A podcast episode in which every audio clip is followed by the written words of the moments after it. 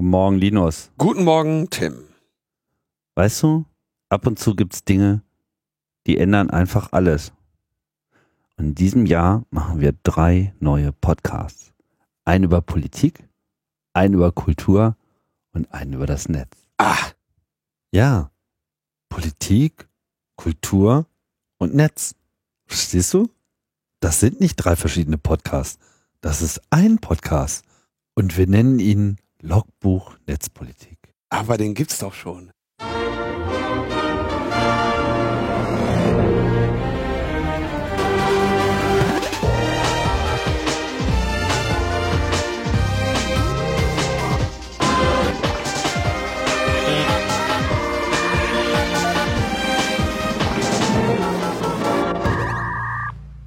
Ja, genau, Logbuch Netzpolitik. Gibt's doch schon. Wir könnten diesen neuen Podcast iPod nennen. Oder iPhone. iPhone gibt's doch schon. Ja, gibt's alles Zehn Jahre iPhone. Hätte, wer hätte das gedacht? Schon. Ja, ich. Sorry. Als wäre so neunmal klug. Aber davon war ich in dem Moment wirklich überzeugt. dass, es, dass es das zehn Jahre lang geben Ja, würde. dass das überhaupt irgendwie das Ding ist. Und das wurde es ja eigentlich auch. Mhm. Muss man, muss man mal sagen. Und diese Keynote war schon das Ding. Das war eine, eine sehr gute Keynote, Da ja. müssen sich immer noch alle dran äh, Da messen. muss man sich immer noch dran messen. Genau. Da Das ist auch der, der, der Stab, über den wir jeden Speaker beim Kongress äh, springen lassen wollen. Und haben, auch dieses Jahr wieder. auch Genau. wieder. Ja, jetzt haben wir eine, eine, eine, Pause gehabt, eine längere. Die war ähm, Kongressbedingt. kongressbedingt, äh, bedingt, weihnachtsbedingt das übliche Päuschen am Ende des Jahres. Wir hatten ja auch festgestellt, dass so unsere 200. Sendung dann tatsächlich fünf Jahre gedauert hat. Sprich, von einem wöchentlichen Zyklus weichen wir dann doch etwas äh, ab, aber haben es immerhin so auf 40 Sendungen gebracht. Naja, und diese Pausen sind dann halt so das, was da zuschlägt. Ja. Trotzdem äh, haben wir natürlich Politik, Kultur und Netz äh, immer fest im Blick und, von Und was daher zum Spielen. und was mit Schokolade. ja, und ähm, ja, werden jetzt mal langsam hier wieder in die äh, Chronistenpflicht äh, übergehen. Und natürlich aber auch ein wenig über den Kongress reden, denn das ist das, was wir noch alle irgendwie so halb im Hirn haben. Wer von euch auf dem Kongress da war, kann ja mal gucken, ob ihr da so äh, ähnliche Eindrücke gehabt habt wie mir, wie wir und äh, darüber hinaus alle, die nicht da waren, aber es vielleicht aus der Ferne beobachtet haben, äh, eben, äh, ebenso. Wir werden jetzt hier sicherlich keinen äh, vollumfänglichen Rückblick liefern können, aber zumindest die ein oder andere Eindrücke werden wir hier sicherlich nochmal aufgreifen wollen. Aber vorher reden wir noch ein bisschen über den Terror. Genau, weil Terror ist ja geil. Da muss man drüber reden. Da hat jeder was beizutragen. Wenn er dann passiert, dann äh, ja, haben eigentlich auch alle schon ihre, ihre, ihre Talking Points am Start. Ja, der Terror, über den wir sprechen müssen, ist natürlich der Terror, der ähm, ja, vor allem jetzt sich zuletzt in Berlin manifestiert hat. Und das ist natürlich das Thema in, in Deutschland gewesen, so bei Weihnachten und ist es auch immer noch. Aber langsam zeichnet sich halt ab, was eigentlich hier passiert ist. Also ganz klar, es hat diesen Anschlag gegeben. Es gab einen Attentäter, vermutlich, also vermutlich einen, der im Wesentlichen äh, das geplant hat. Ob da noch andere Leute eine Rolle gespielt haben, wissen wir nicht. Was ja, doch, das, das scheint sich jetzt schon so ein bisschen zu zeigen, dass es da andere, dass da andere Personen eine Rolle gespielt Ja, aber in welchem Maße die an, sozusagen die, eine an Rolle dieser gespielt haben, spezifischen nicht. Tat, ja. Also es, äh, es ist ein Mensch namens Anis Amri in, in einen Weihnachtsmarkt gefahren mit einem gestohlenen LKW und hat dabei äh, mehrere Menschen getötet und viele schwer verletzt.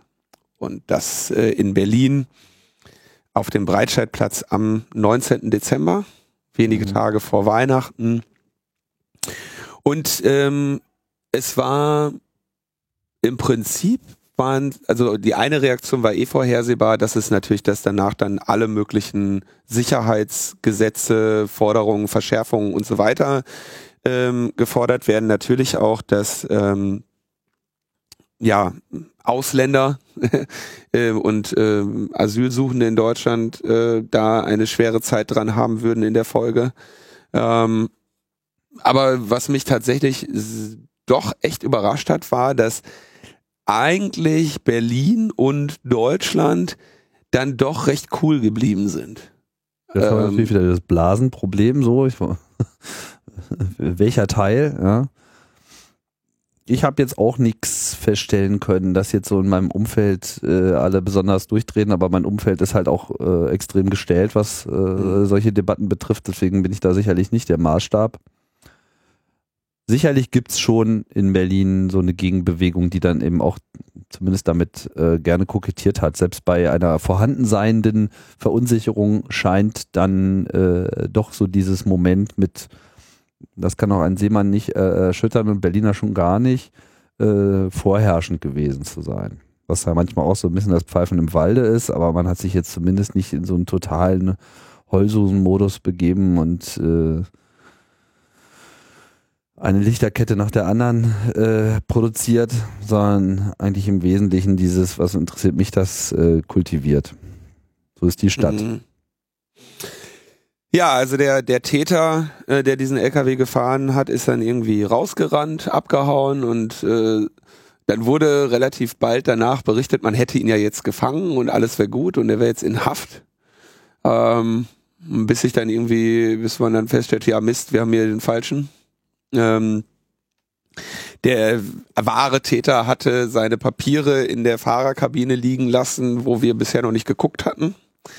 Ähm, was natürlich auf Anhieb sehr komisch klingt. Es gab dann aber eine relativ nachvollziehbare Erklärung dafür, nämlich dass man äh, zum, zum Ansetzen von Spürhunden äh, diese Kabine eben nicht betritt die, oder betreten hat. Die wurde erstmal versiegelt. Die wurde erstmal versiegelt und ähm, ja, irgendwie einige Tage später äh, wurde der, also war dann, wurde bekannt gegeben, okay, dass es eben Anis Amri war und nicht die Person, die man äh, festgehalten hatte und der wurde dann bei einer Polizeikontrolle in, in Mailand ähm, ja erwischt, hat sofort das Feuer eröffnet und wurde dann eben ähm, erschossen.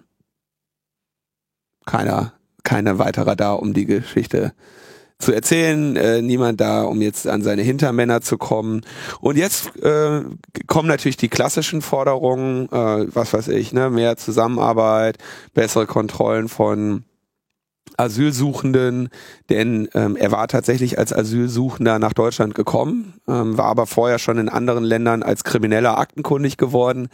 Ähm, also ein, und, hat aber auch mehrere Identitäten am Start hatte in Deutschland. 14, glaube ich, oder 12. Mhm. Ähm, interessant ist, und das ist, glaube ich, das, worauf wir hier an der Stelle nochmal aufmerksam machen wollen, ist, dass ähm, der halt in Deutschland auch irgendwie absolut aktenkundig war. Ja? Also am 19. Äh, September und am 11. Oktober hatte der marokkanische Geheimdienst, äh, dem BND und das BKA vor dieser Person gewarnt. Ja, haben also gesagt, der hat Kontakte zum IS, der bereitet einen, äh, der ist bereit, einen Anschlag durchzuführen. Ähm, der, äh, der hat was vor, ja, und es war irgendwie mehr oder weniger bekannt, dass er siebenmal äh, Gegenstand der Gespräche im gemeinsamen Terrorabwehrzentrum war äh, mehrere Identitäten hatte, äh, Sozialleistungen in Deutschland erschlichen hatte, in Italien oder wo schon im Knast saß, ähm, Anschläge, Anschlagspläne hatte und sich Kriegswaffen organisieren wollte, im Internet nach Sprengstoffen gesucht hatte und gesagt hatte, er wolle im Auftrag von Allah töten, ähm, ist er dann irgendwie den deutschen Ermittlungsbehörden, ähm, haben ihn dann aus den Augen verloren.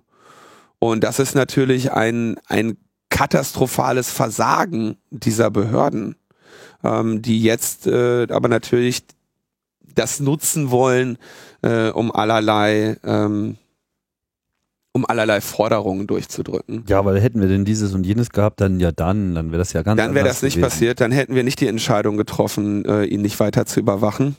Genau. Also die Kleffhunde da aus äh, Bayern und von der AfD, die waren natürlich dann auch äh, sofort ganz weit vorne. Umso staatstragender man war, umso mehr ging es halt um konkrete äh, Forderungen, äh, was denn die Polizei oder andere Behörden denn so brauchen würden. Tatsache ist, hier hat eigentlich schon alles gestimmt. Man hatte diese Person auf dem Zeiger, gehörte wahrscheinlich zu den ähm, höchst eingestuftesten Gefährderpersonen, wie das so schön heißt, äh, in Deutschland. Also es ist nicht so, dass das irgendwie ja, da haben wir eine Akte gefunden, da stand der Name drauf, sondern diese Person ist halt aktiv beobachtet worden, ähm, teilweise eben auch beschattet worden, etc. pp. Man wusste sehr viel und man hatte auch schon eine relativ hohe Einstufung, was so das Gefährdungspotenzial betrifft und trotzdem hat es halt nicht gereicht. Und da muss man sich halt schon äh, fragen, warum jetzt irgendwie eine Forderung, Forderung nach mehr Videoüberwachung da äh, irgendwas äh, bringen soll, was in diesem Fall einfach mal überhaupt nichts gebracht hätte und auch überhaupt nichts, überhaupt nicht durchführbar wäre. Also es gibt gerade in diesem Fall genau keinen Aspekt, der jetzt, wo jetzt hier irgendwie eine, eine Videoüberwachung irgendwas gebracht hätte. Ja, und das ist sozusagen die, die Situation.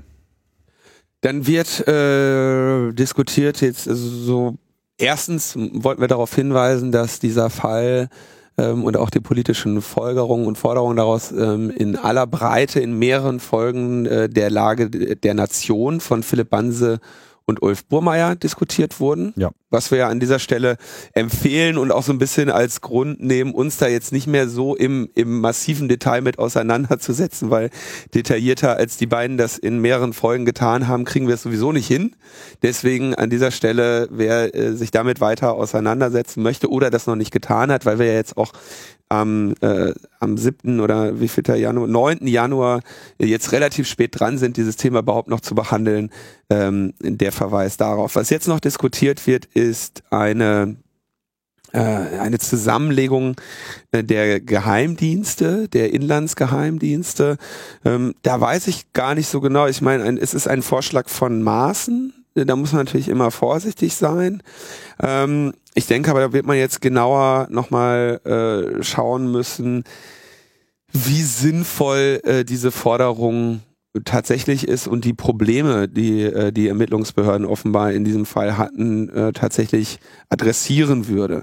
Aber wenn er schon ansetzt mit, ich bin kein Politiker und würde mich gerne zu, ähm, würde mich nicht gerne zu politischen Forderungen äußern, aber ich kann als Fachmann sagen, Komma das. Äh, das ist natürlich äh, vor, mit größerer Vorsicht zu genießen, wenn Maaßen sagt, er würde sich, er würde hier nicht politisch agieren. Denn äh, wie wir wissen, macht er das äh, mit Vorlieb und sehr gerne. Ähm, und äh, das finde ich also, da bin ich. Ähm, bin ich mal gespannt, wohin diese, wohin diese Diskussion gehen wird. Ähm, Horst Seehofer hatte ja dann direkt äh, gesagt, ja nein, äh, der bayerische Verfassungsschutz wird immer der bayerische Verfassungsschutz bleiben. Ähm, ich frage mich, inwiefern das jetzt nur äh, Machtgeschacher zwischen diesen Geheimdiensten und Geheimdienstchefs ist und inwiefern da jetzt tatsächlich vielleicht Problemen in der, in der Koordinierung ähm, äh, entgegengetreten wird. Ja, auch da hat äh, Ulf in, in der Lage der Nation äh, sehr viel Schönes zu äh, gesagt und auch vor allem mal äh, festgehalten, das ist ganz interessant ist, dass eigentlich die ganzen Länder, Verfassungsschutzämter eigentlich außer Skandalen so in den letzten 20, 30 Jahren äh, wenig produziert haben, davon aber wiederum eine Menge, ja, so von äh, Zellerloch bis, äh, was weiß ich, für äh, welche Vergehen äh, da haben sie alle irgendwie was auf dem Buckel. Das heißt, es handelt sich um vergleichsweise kleine äh, und ja, offenbar auch sehr ineffektive äh, äh, Gruppen, die wahrscheinlich auch eher so ein bisschen so ein, so ein Statussymbol der Bundesländer ist. Ja, hier, wir haben sogar unseren eigenen äh, Geheimdienst, voll wichtig und so, bringt bloß nicht viel. Und dass dieses Kompetenzgerangel und Zuständigkeitsgerangel an der Stelle die, die Zentrale, die Verfassungsschutzzentrale ähm, stört, kann ich mir vorstellen. Ich glaube, dass diese politische Debatte darüber äh, letzten Endes erstmal am föderalen System scheitern wird, wie man ja schon äh, hört, weil ich glaube, für die Bayern ist das ja sozusagen so, so ein heiliger Gral.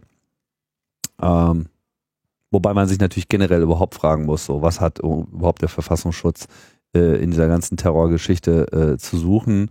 Denn wenn hier sozusagen irgendwas wirklich gebracht hat, dann ist es einfach die polizeiliche Arbeit und das, das, das ist einfach das, wo, äh, wo, worauf man sich konzentrieren sollte. Also der Verfassungsschutz hat uns im Bereich Terror auch nicht wirklich vorangebracht. Also im Gegenteil, wir haben halt Ist das so? Mit sind, nicht die, sind nicht die V. Äh, ja, okay, also genau, NSU ist nochmal. Äh, Naja, also ich meine, sieht man ja, da gab es irgendwie Rechtsterror etc. Und das Einzige, was man halt wirklich sieht, ist eine, eine, eine, eine potenzielle Verstrickung äh, de- des Verfassungsschutzes mit diesen Terroraktivitäten. Also nicht nur nicht kein, keine Aufklärung, sondern ja tatsächlich sogar eben äh, tendenziell eher eine Beteiligung, was dann vom unserem Staat leider beantwortet wird mit, ach ja, wirklich so war das, na dann geben wir euch mal noch mehr Stellen und noch mehr, äh, ja, weil wenn ihr viel Geld habt, dann, dann hört ihr vielleicht ja damit auf. Was natürlich eine etwas absurde Darstellung ist. Also man kann hier im Terrorteil einfach immer nur wieder äh, mit dem Kopf schütteln und das tun wir hiermit auch. So, dann gibt's noch Vorratsdatenspeicherung. Heute haben wir mal wieder die, die Klassiker an Bord. Wir starten quasi mit den, mit den Klassikern, aber immerhin ähm, halbwegs gute Nachrichten, sag ich mal. Also zumindest äh, keine äh, Verschlimmbesserung. Was ist passiert? Also es gab äh, von Gerichten in sowohl Großbritannien, United Kingdom, als auch in Schweden sind äh, im letzten Jahr Klagen nach Europa durchgereicht worden. Wir hatten das ja hier schon ähm, bei verschiedenen Fällen öfter mal besprochen, wie da der Weg ist. Das heißt, wenn ähm, die nationale Gerichtsbarkeit einen dringenden Bedarf sieht, ähm, die Vereinbarkeit europäischer Gesetzgebung, die ja eben für die nationale Gesetzgebung eben relevant ist, äh, mal wirklich überprüfen zu lassen und sich selber da außerstande sieht, das entsprechend zu bewerten, dann in diesem Fall werden solche Klagen durchgereicht an den Europäischen Gerichtshof, an den EuGH. Das hatten wir auch schon im Falle der Vorratsdatenspeicherung vor zwei Jahren. Das hatten wir äh, hier ähm, mit Max Schrems und, und äh, seinen äh, seinem Vorgehen gegen äh, die Privacy, ähm, wie hieß das noch gleich? Der Golden Harbor, nein, Safe, Safe Harbor, Harbor. genau. Sein Vorgehen gegen die Privacy.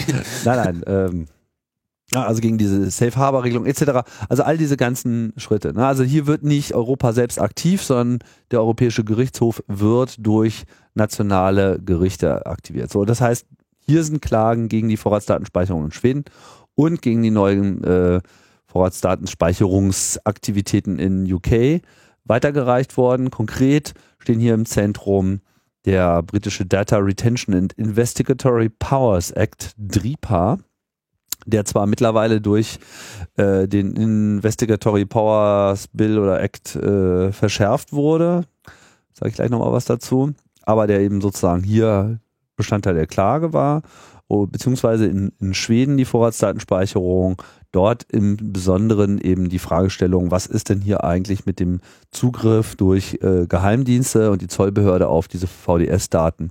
Das waren Dinge, die zu klären sind. So, und jetzt gab es dazu ein Urteil und das Urteil folgt im Prinzip der Linie, die das EuGH auch schon vor zwei Jahren in Bezug auf die Vorratsdatenspeicherung äh, gehabt hat und hat das im Prinzip weiter konkretisiert. Sprich, hier wird weiterhin große Skepsis ausgedrückt, beziehungsweise darauf hingewiesen, dass eben auch in der Sicht der Europäischen Gerichtshof es sich bei der Vorratsdatenspeicherung um eine signifikante Einschränkung äh, der Bürger handelt. Äh, insbesondere, weil hier mit eben das Festhalten privater Verhaltensweisen verbunden ist, Lebensäußerungen, Bewegungsprofile, Aktivitäten, Beziehungen zwischen Menschen, all diese Dinge werden dadurch eben abgedeckt und diese Profilbildung, die da möglich ist, bewertet das EuGH im Kern einfach als genauso heikel wie ein Zugriff auf die Inhalte selbst. Also wir hatten das ja hier auch häufig schon besprochen. Ne? Man assoziierte früher ja immer mit dem Abhören von Telefonaten, vor allem eben dieses, es wird zugehört, was gesagt wird. Heutzutage ist der Trend ja eigentlich ein anderer. Man ist einfach hinterher hinter den Metadaten, da man aus diesen Metadaten sehr viel mehr herauslesen kann als aus einem Gespräch selber. Das mag dann im Einzelfall zwar mal interessant sein, aber im Kern sind natürlich Vorratsdatenspeicherung vor allem äh, Nahrungsmittel für das Aufbauen von Beziehungsgeflechten, von wer mit wem, Strukturen etc. Und ja, und genau das wird eben vom EuGH hier kritisiert, dass eben eine äh, Vorratsdatenspeicherung genau dazu führt. Und ja, sie halten also fest, dass es hier ähm, dass, dass Staaten einfach keine allgemeine Verpflichtung zur Vorratsdatenspeicherung für Telekommunikationsunternehmen einführen dürfen. Und äh, außerdem wird hier auch noch äh, Bezug genommen auf die E-Privacy-Richtlinie. Oder ist es eine Direktive? Ich weiß es jetzt gerade nicht. Auf jeden Fall von 2002. Die wird ja gerade überarbeitet. Ja, dort äh, ist von Ausnahmen die Rede, die sozusagen, ne, also Schutz der Privatsphäre wird definiert, dann wird von Ausnahmen gesprochen. Und hier wird einfach nochmal bestätigt in diesem Urteil, dass diese Ausnahmen nicht automatisch dann in ein Speichergebot überführt werden dürfen. Also es darf nicht die Logik an der Stelle umgedreht werden, so ja, weil, weil es ja Ausnahmen gibt, müssen wir das dann auch auf jeden Fall tun. Und ähm, ja, es wird nochmal betont, dass in Bezug auf die Frage, wer darf überhaupt darauf zugreifen, dass äh, aufgrund der Schwere des Eingriffs in die Grundrechte äh, durch eine Vorratsdatenspeicherung das überhaupt nur bei schwerwiegenden Verbrechen denkbar ist und ja, dass es eine entsprechende Beschränkung eben auch in der Gesetzgebung geben muss, die das sicherstellt. Also im Prinzip kann man das Ganze als weitere Absage an eine generelle Vorratsdatenspeicherung äh, denken. In UK und Schweden gab es eine entsprechende Beschränkung nicht. Dementsprechend dürfte dieses EuGH-Urteil im Prinzip diesen Ländern äh, ein, ja, ein Überdenken dieser Gesetzgebung auf den Weg geben. Das mag in Schweden vielleicht passieren.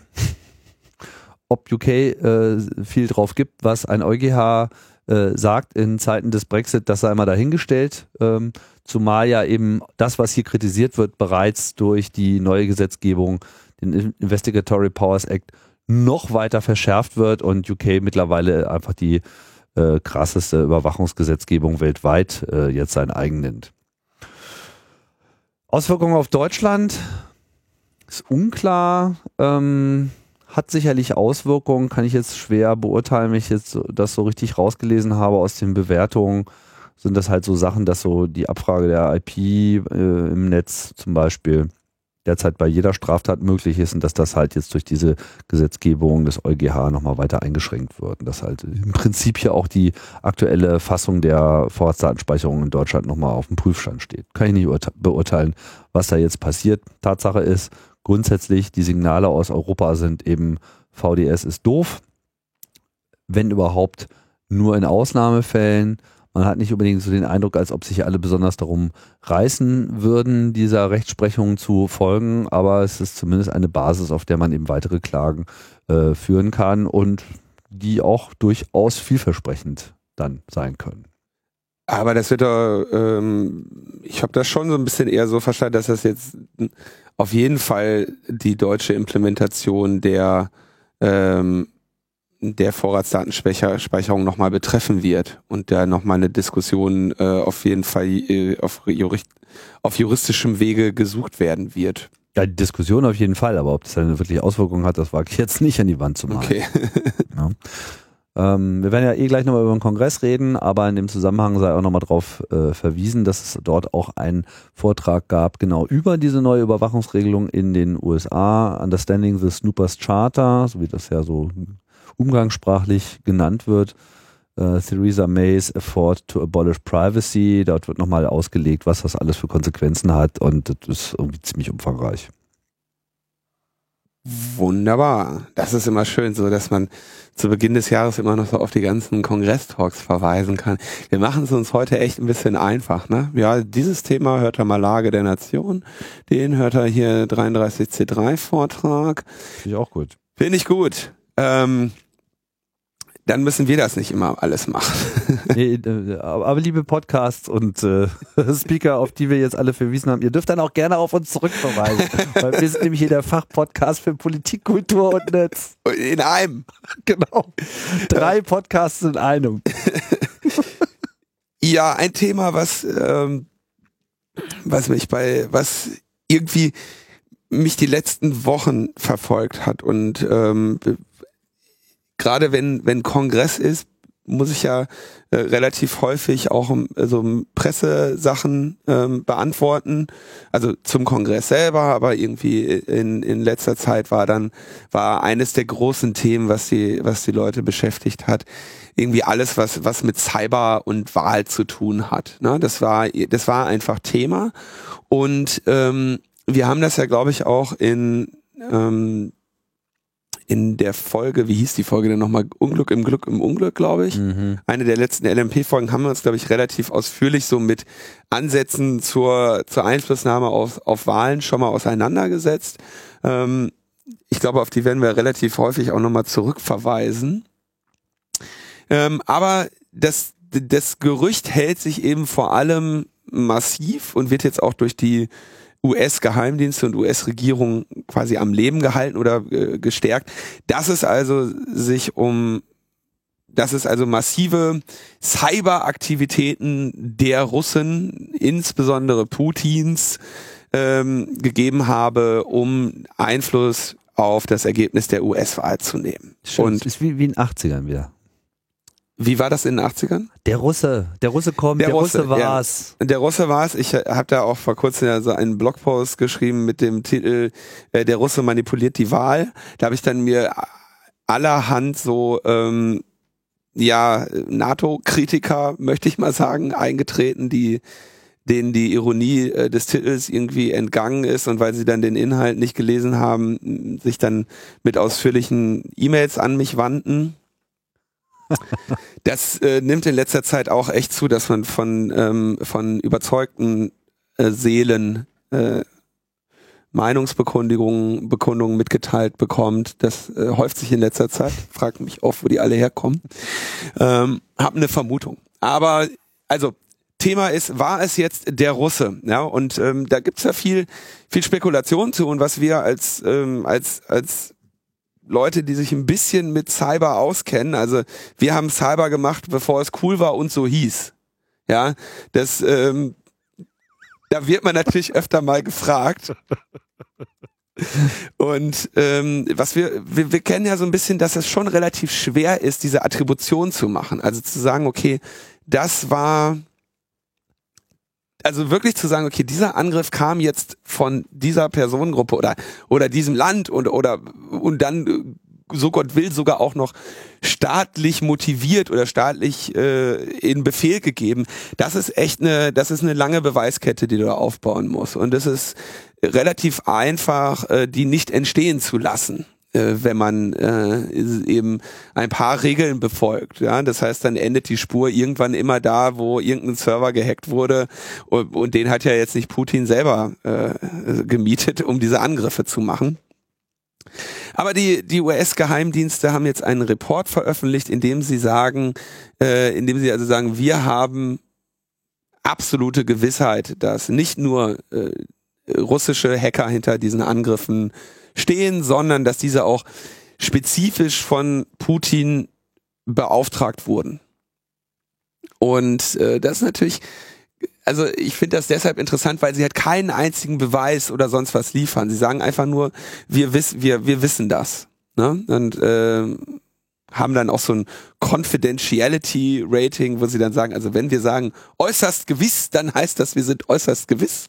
Aber sie sagen nicht, wo sie irgendwie das herhaben. Jetzt könnte man natürlich davon ausgehen, okay, eventuell ja, wäre jetzt nicht nicht von der wäre nicht völlig utopisch davon auszugehen, dass die Amerikaner doch den einen oder anderen äh, russischen äh, Regierungsvertreter äh, oder Vertrauten äh, gehackt haben und äh, somit vielleicht tatsächlich Beweise gesammelt haben, die sie nun nicht mit der Öffentlichkeit teilen können. Es ist auch so, wenn man sich ein bisschen anschaut, wie, ähm, wie Putin sich nach der Wahl verhält, wie Julian Assange sich nach der Wahl verhält und wie Donald Trump sich nach der Wahl verhalten, ist es jetzt nicht unbedingt eine völlig absurde Theorie, dass die vielleicht ähm, ob wissentlich oder unwissentlich, auf jeden Fall alle in die gleiche Richtung gespielt haben und mit dem Ergebnis jetzt zufrieden sind. Du meinst Juli, Julia Sanchow. Ja, genau. Äh, vormals Julio Sanchez ist jetzt äh, ab sofort Juli Assanchow. Ja? Ähm, also da, da kriegt man auch wirklich in diesem Bereich, also dieser Bericht von den von den, ähm, wie heißt die, wie heißt denn mal CI, ähm, Mann, wie heißt, wie heißt dieses, dieses, dieses IC on the Record, Inten, äh, Intelligence Committee, genau. Also der, äh, der, der, der, äh, der, der Director of National Intelligence hat ja vor einiger Zeit angefangen, auf Tumblr zu bloggen.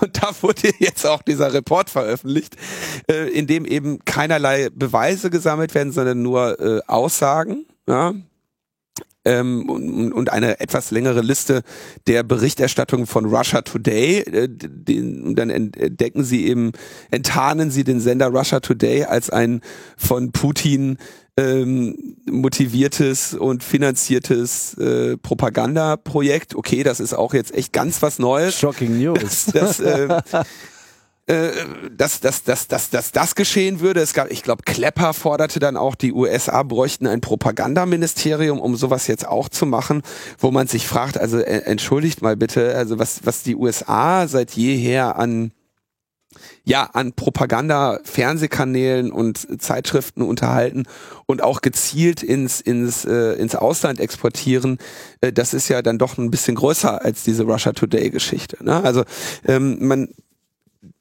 die Gemengelage ist wirklich auf eine Weise absurd geworden, dass es sich wunderbar einfügt, wenn WikiLeaks dann jetzt vor ein paar Tagen sich darüber beklagt, dass ähm, Obama an NBC ähm, geheime Informationen weitergegeben hätte. Also jetzt beklagt WikiLeaks sich auf einmal da, das darüber. Dass, dass Dinge geleakt würden. das ist wirklich grandios. Da also muss man erstmal drauf kommen. Man kann mit Bestimmtheit sagen, dass diese Situation, die sich da jetzt gerade offenbart, also mit einem, mit, sag ich mal, Trump-Anhängern, den dann doch ja wahrscheinlich glaubwürdige Informationen oder Gerüchte oder was auch immer, oder zumindest der naheliegende Verdacht, dass ähm, Russland ähm, ein, ein präferiertes Ergebnis bei dieser Wahl hatte und es besser fand, besser gefunden hätte und besser findet, dass Trump gewinnt. Und dass Russland unter Umständen da vielleicht die ein oder andere äh, Cyberaktivität äh, mit gut heißt, wenn nicht sogar in, in, in Auftrag gegeben haben hätte können, äh, dass Leute also das völlig egal finden, dass also ähm, der äh, gewählte Präsident äh, Trump, also irgendwie quasi der Kommentar dazu war ja irgendwie so, ey, das sind die gleichen Geheimdienste, die Massenvernichtungswaffen in den USA, äh, in, in, im Irak gefunden haben, sowas herunterspielt. Ja, du Artikel hast von eben Trump-Anhängern, die also eine solche Wobei, also es, wobei es nicht die Geheimdienste waren, die behauptet haben, das gefunden zu haben. Das mal so ganz nebenbei. Also das Statement war auch an sich falsch, aber das ist ja jetzt nichts Neues auch Trump. Das ja. ist wieder, auch das ist wieder falsch. Also es, es, es ist ein, ein, ein, ein einziger Clusterfuck an Falschaussagen, ah, der, der sehr schwer auseinanderzunehmen ist. Ähm, also WikiLeaks, um das, um das mal grob zu sortieren, äh, Putin sagt, ach was, das ist doch völliger Quatsch, dass wir, wir haben euch doch nicht gehackt, äh, wir haben damit nichts zu tun. Äh, das ähm, ICA, das Intelligence Community Assessment, beziehungsweise der Director of National Intelligence, veröffentlicht also diesen ähm, diesen Report, in dem gesagt wird, okay, wir haben echt den Eindruck, dass wir haben uns liegen Beweise vor, wir liefern sie nicht, aber sie liegen uns vor. Trump sagt, ihr labert alle Mist die Trump-Wähler sagen, äh, selbst wenn es so wäre, ist doch Quatsch, wir haben so gewählt und die Leute sollen mal aufhören, sich hier aufzuregen. Das ist so ein, also so eine absurde Gemengelage. Ne? Dann kommt noch Wikileaks dazu und sagt, ähm, Wahnsinn, hier werden Sachen geleakt, das ist ja wohl eine Frechheit. ähm, das ist also wirklich. Äh, dann gleichzeitig sagt Trump, aber er will jetzt ein Programm gegen Cyberangriffe. Ähm, also du, du verstehst man versteht echt diese Welt nicht mehr.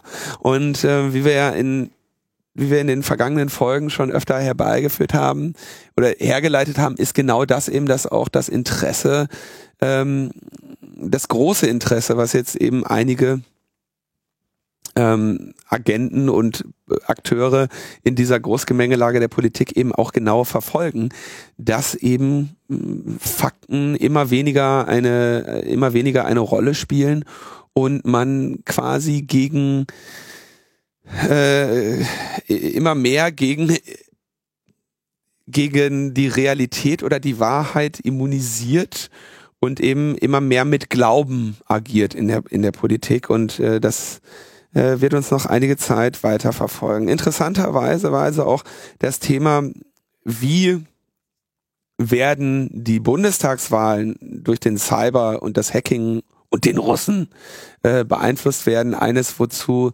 äh, wir im Rahmen des Kongresses sehr viel angefragt wurden. Es war also im Prinzip äh, eines der Hauptthemen, zu dem Journalisten Fragen hatten. Wir haben uns mit, beim Kongress mit diesem Thema natürlich auseinandergesetzt und wollten jetzt auch hier auf nochmal so ein bisschen zusammenfassen. Was sind denn die Wege, wie jetzt im Moment versucht wird, auf, sag ich mal, die Wahl Einfluss zu nehmen?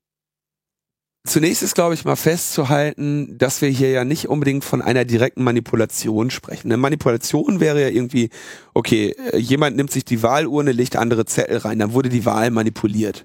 Oder ähm, das, was, glaube ich, in der öffentlichen Wahrnehmung äh, man sich oft vorstellt, ist, äh, die Leute äh, sitzen da, sind eigentlich äh, starke Trump-Wähler, äh, was weiß ich, Clinton-Wähler, gucken aber dann irgendwie Russia Today und aufgrund einer subliminalen Botschaft äh, gehen sie zur Wahl, wählen jemand anders, wachen abends auf und denken, oh, ich wurde manipuliert, äh, ich wollte eigentlich Clinton wählen, aber äh, durch psychologische Manipulierung, Manipulation durch den Russen habe ich jetzt Trump gewählt. Das ist ja nicht das, was hier stattgefunden hat.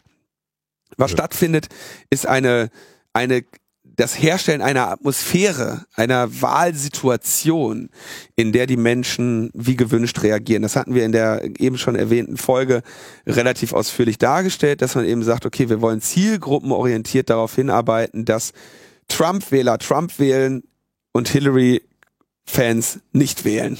Mhm. Was ja ähm, auch ganz gut funktioniert. Was gut funktioniert hat. Und wir wollen, äh, um das zu tun, beschmutzen wir das Ansehen von Hillary Clinton in der öffentlichen Wahrnehmung. Sie hat im Laufe ihrer Karriere genug äh, geliefert, um das zu tun. Also nehmen wir das und, und, und ballern das mal raus, ja, und, und hacken halt dann irgendwie mal den, den John Podesta, hacken mal das der, der DNC und äh, sorgen dafür, dass diese Informationen eben auf WikiLeaks ähm, äh, ihre Veröffentlichung finden. Äh, das heißt, wir haben wenn wir jetzt von Cyberaktivitäten im Wahlbereich reden, dann reden wir also hauptsächlich von Leaks, ja, also von klassischen E-Mail-Hacks, die mit, mit einfachen oder schwierigeren Methoden, in der Regel mit mittels Spearphishing stattfinden, also einer E-Mail, die die Person auf eine gefälschte Seite lockt und sie dort dazu bringt, ihr Passwort einzugeben. Das ist also ganz, ganz einfach, äh, wie man sich hier am Ende den äh, Podesta zum Beispiel geschnappt hat. Also Leaks äh, scheinen hier eine Rolle zu spielen und man kann da natürlich die Fundamentalposition haben, die ja WikiLeaks jetzt auch immer noch nach außen vertritt, dass diese Leaks nun mal Wahrheit sind und äh, der öffentlichen Wahrnehmung zugeführt werden können und sollen unabhängig davon, wer sie herbeigeführt hat.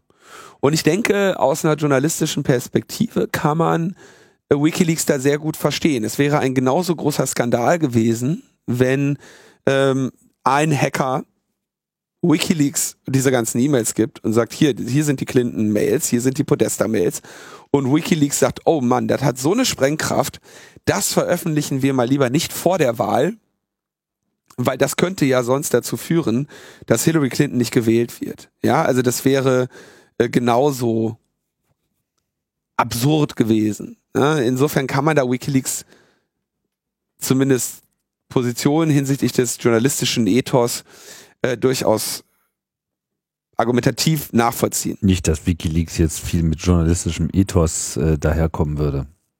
WikiLeaks Position ist, Quellen kommen zu uns mit Leaks, wir stellen sicher, ob die legitim sind und veröffentlichen sie dann. Dass WikiLeaks eine massive, ähm, massive äh, Abneigung oder Julian Assange äh, insbesondere eine massive Abneigung gegen Hillary Clinton hat und das Monate vorher ja schon angekündigt hat und hier auch eine Privatfehde mit dieser Person ausgefochten hat, ist dann nochmal natürlich eine andere Sache. Ähm, also wir haben diese gesamte Leaking-Geschichte und man könnte sich natürlich jetzt fragen, äh, warum hat eigentlich niemand äh, die Republikaner gehackt? Und warum hat, und wenn das passiert ist, warum hat diese E-Mails keiner veröffentlicht? In diesem, aus den aus der US Intelligence Community hörst du ja schon, dass es auch Hacking-Angriffe auf die Republikaner gab, hier jedoch offenbar keine Veröffentlichungen stattgefunden haben. Das heißt, die haben die offenbar nur überwacht und sich angeschaut, was bei denen geschossen wird, die aber dann nicht öffentlich äh, und medienwirksam ans Kreuz nageln lassen.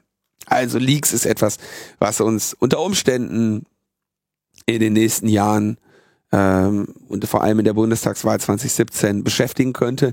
Das ist aber jetzt auch wirklich, wenn man sich die letzten Jahre anschaut, jetzt nichts Besonderes, dass das Leak als Mittel der politischen Einflussnahme äh, entdeckt wurde und, und stattfindet. Ja. Das haben wir ja auch an anderer Stelle, ich meine, mit Edward Snowden haben wir da große Erfolge äh, mhm. auf, auf einer anderen politischen Seite äh, verzeichnen können. Äh, neu ist natürlich auch dieses Phänomen der Fake News. Das ist etwas, was wir, glaube ich, schon relativ ausführlich behandelt haben äh, in Logbuch Netzpolitik. Aber was irgendwie ähm, ich habe das äh, relativ oft auch im Rahmen des Kongress äh, gesagt, die Lüge ist jetzt nichts Neues. Also die Menschen haben die Lüge schon früher für sich entdeckt.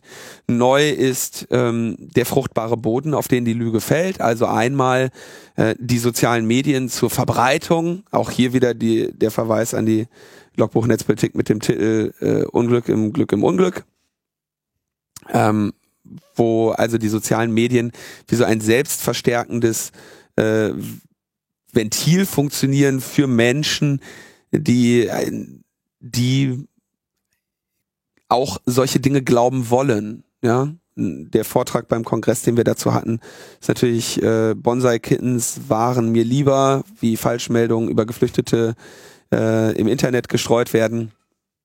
Ähm, der zweite Faktor sind aber eben wirklich die Menschen, die das auch glauben wollen. Das heißt auch hier wieder, das Misstrauen, das gesät wird und das Misstrauen, das bei vielen Menschen jetzt so stark ist, dass sie bereit sind, eine sehr selektive Wahrnehmung zu haben. Ja, dass du also an den Punkt kommst, dass WikiLeaks ernsthaft sich gegen Leaks stellen kann und es Leute gibt, denen die Ironie dieser Äußerung gar nicht mehr auffällt, ja? sondern die äh, sagen, ja, das ist ja unmöglich, was was was hier passiert, ne? Ähm, das heißt, diese, diese Verzerrung der öffentlichen Wahrnehmung, in die eben dieses Misstrauen reingesät wird und das, ähm, dass der Glaube höher ist als die eigene Bewertung. Das ist äh, natürlich ganz spannend. Und in diesem Bereich spielen dann natürlich auch Social Bots, die so ein bisschen die Wahrnehmung verzerren, eine Rolle.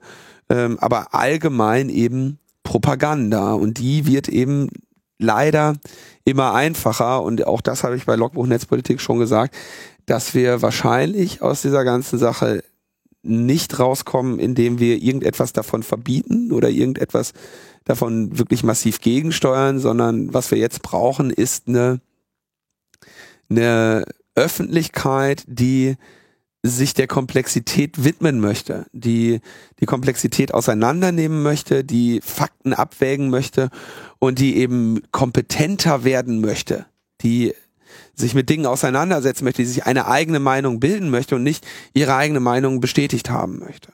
Und vor dem Hintergrund kann man sich natürlich sehr viele Gedanken darüber machen, wie der Cyber ähm, Einfluss auf die Wahl nimmt und wer mit welchen Interessen in diesem großen Spielfeld agiert.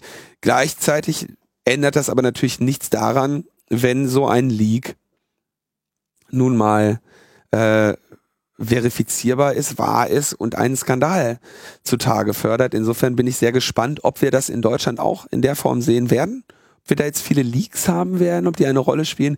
Das wäre auf jeden Fall was ganz Neues in Deutschland. Hat bisher selten jetzt so in so einer Bundestagswahl eine Rolle gespielt, äh, dass man dann auf einmal irgendwie die E-Mails von, äh, von, von einem Kanzlerkandidaten oder einer Kanzlerkandidatin durchsuchen kann.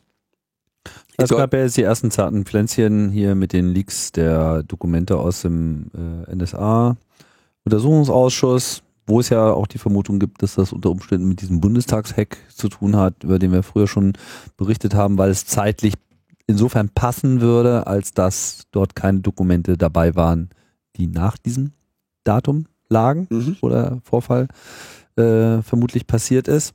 Weiß man nicht so ganz genau. Ähm, ja, ich denke, was in der ganzen Debatte noch fehlt, ist, äh, ist schlicht, dass sich eben in unserem digitalen Diskurs eben sich jetzt einfach klassische Produkte der Propaganda von allen Seiten äh, an einem Ort zusammenmengt. Und hatten wir damals noch die, ähm, ja, die klassischen Medien, die Tagesschau, sozusagen so die, die großen Zeitungen, die so als Clearinghouse gedient haben, je nachdem, ob sie, also unabhängig davon, ob sie jetzt sozusagen die eigene Meinung unterstützt haben oder so, aber sie haben zumindest so eine Realität abgebildet, an der sich zumindest alle irgendwie orientiert haben. Mit der musste man nicht übereinstimmen und die war sicherlich auch nicht unbedingt immer richtig, aber es war zumindest irgendwie eine Realität oder zumindest gab es nur eine, eine, eine, eine überschaubare Bandbreite von Interpretationen und ähm, Dingen. Und jetzt haben wir ja äh, diesen ganzen digitalen äh, Diskurs und die Kommunikationsmöglichkeiten über Jahre hin äh, bejubelt. Ich verweise da selber auch auf so eine Sendung, die ich mal gemacht habe, äh, Chaos Radio, eine meiner letzten Chaos Radio Sendungen, wo ich noch äh, verhältnismäßig positiv und euphorisch so über diese Twitter-Demokratie äh, gesprochen habe.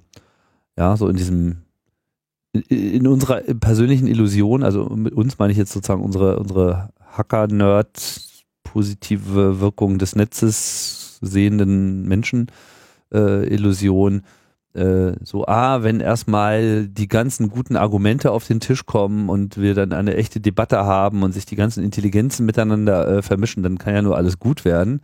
So, äh, was wir dabei sozusagen nicht gesehen haben oder was ich zumindest in dem Moment nicht betont habe, äh, ist so, äh, wenn die ganzen anderen Intelligenzen, die nicht äh, im Goodwill unterwegs sind, äh, sich dort einbringen und sich dann vor allem mit, mit nicht so ganz so ausgeprägten Intelligenzen verknüpfen und denen einfach dann äh, äh, Dinge vor die Nase schieben, die ihre Vorurteile bestätigen oder andere Argumente verstärken, dass es dann eben sehr schwer wird für einen ordentlich geführten Diskurs, weil wir eben dieses Clearinghouse nicht mehr haben, weil wir das im Prinzip verteilt unter uns abbilden müssen und wir noch gar keine Antwort darauf haben. Das kann mehrere Effekte haben. Einer könnte sein, dass sich solche Clearinghouses bilden. Das gibt es in gewisser Hinsicht jetzt mit diesen Fact-Checking-Websites, dass die jetzt allerdings eine, eine, eine mediale Dominanz ausstrahlen, sehe ich nicht, äh, sehe ich nicht nur derzeit nicht, sehe ich auch nicht, dass sich das sozusagen ähm, verstärkt. Ähm, es könnte eine Renaissance der ähm, klassischen Medien tatsächlich sein, in dem Moment, wo die äh, bereit sind, mal diese Rolle auch als solche anzunehmen, ja, anstatt sich die ganze Zeit immer in diesen Verteidigungsschlachten aufzureiben, mit wie böse auch das Internet ist und äh, die Geschäftsmodelle und all das. Mhm. Ja, also hätte man sich äh, in, in der Zeit einfach mal mehr darauf konzentriert, äh, seine eigene Kompetenz zu stärken, dann wäre man jetzt auch besser aufgestellt. Ich sehe da aber durchaus jetzt auch Gegenbewegungen. Äh, so, also diese, ich meine, muss man auch sehen, diese ganze Debatte mit Lügenpresse etc., so absurd die auch teilweise war, hat zumindest dazu geführt, dass ein Teil dieser Überheblichkeit und dieser Selbstverständlichkeit des, der Medienlandschaft dahingegangen ist. Also mhm. viele haben verstanden, so dieses nichts, also wir, auch wir müssen unsere Rolle neu vermitteln, auch wir müssen unsere Rolle neu definieren, verstehen und wir, wir, wir müssen auch was dafür tun. Wir sind jetzt nicht per Akklamation und bei, bei Default und weil das immer schon so war, hier einfach die aussagefähige Kraft, sondern wir müssen uns eigentlich diese Rolle äh, neu verdienen und neu definieren auch äh, hier äh, Licht ins Dunkel zu bringen oder oder oder die die die die die komplex nicht nur wirkenden, sondern auch komplex seienden Zusammenhänge äh, in ein stimmiges Bild zu bringen, sodass wir eben darüber auch Konsens äh, erzielen können. Spannend finde ich ehrlich gesagt, dass das so lange gebraucht hat. Jetzt mal von, wenn man jetzt nur mal von einer Metaperspektive auf die Medien blickt, ne?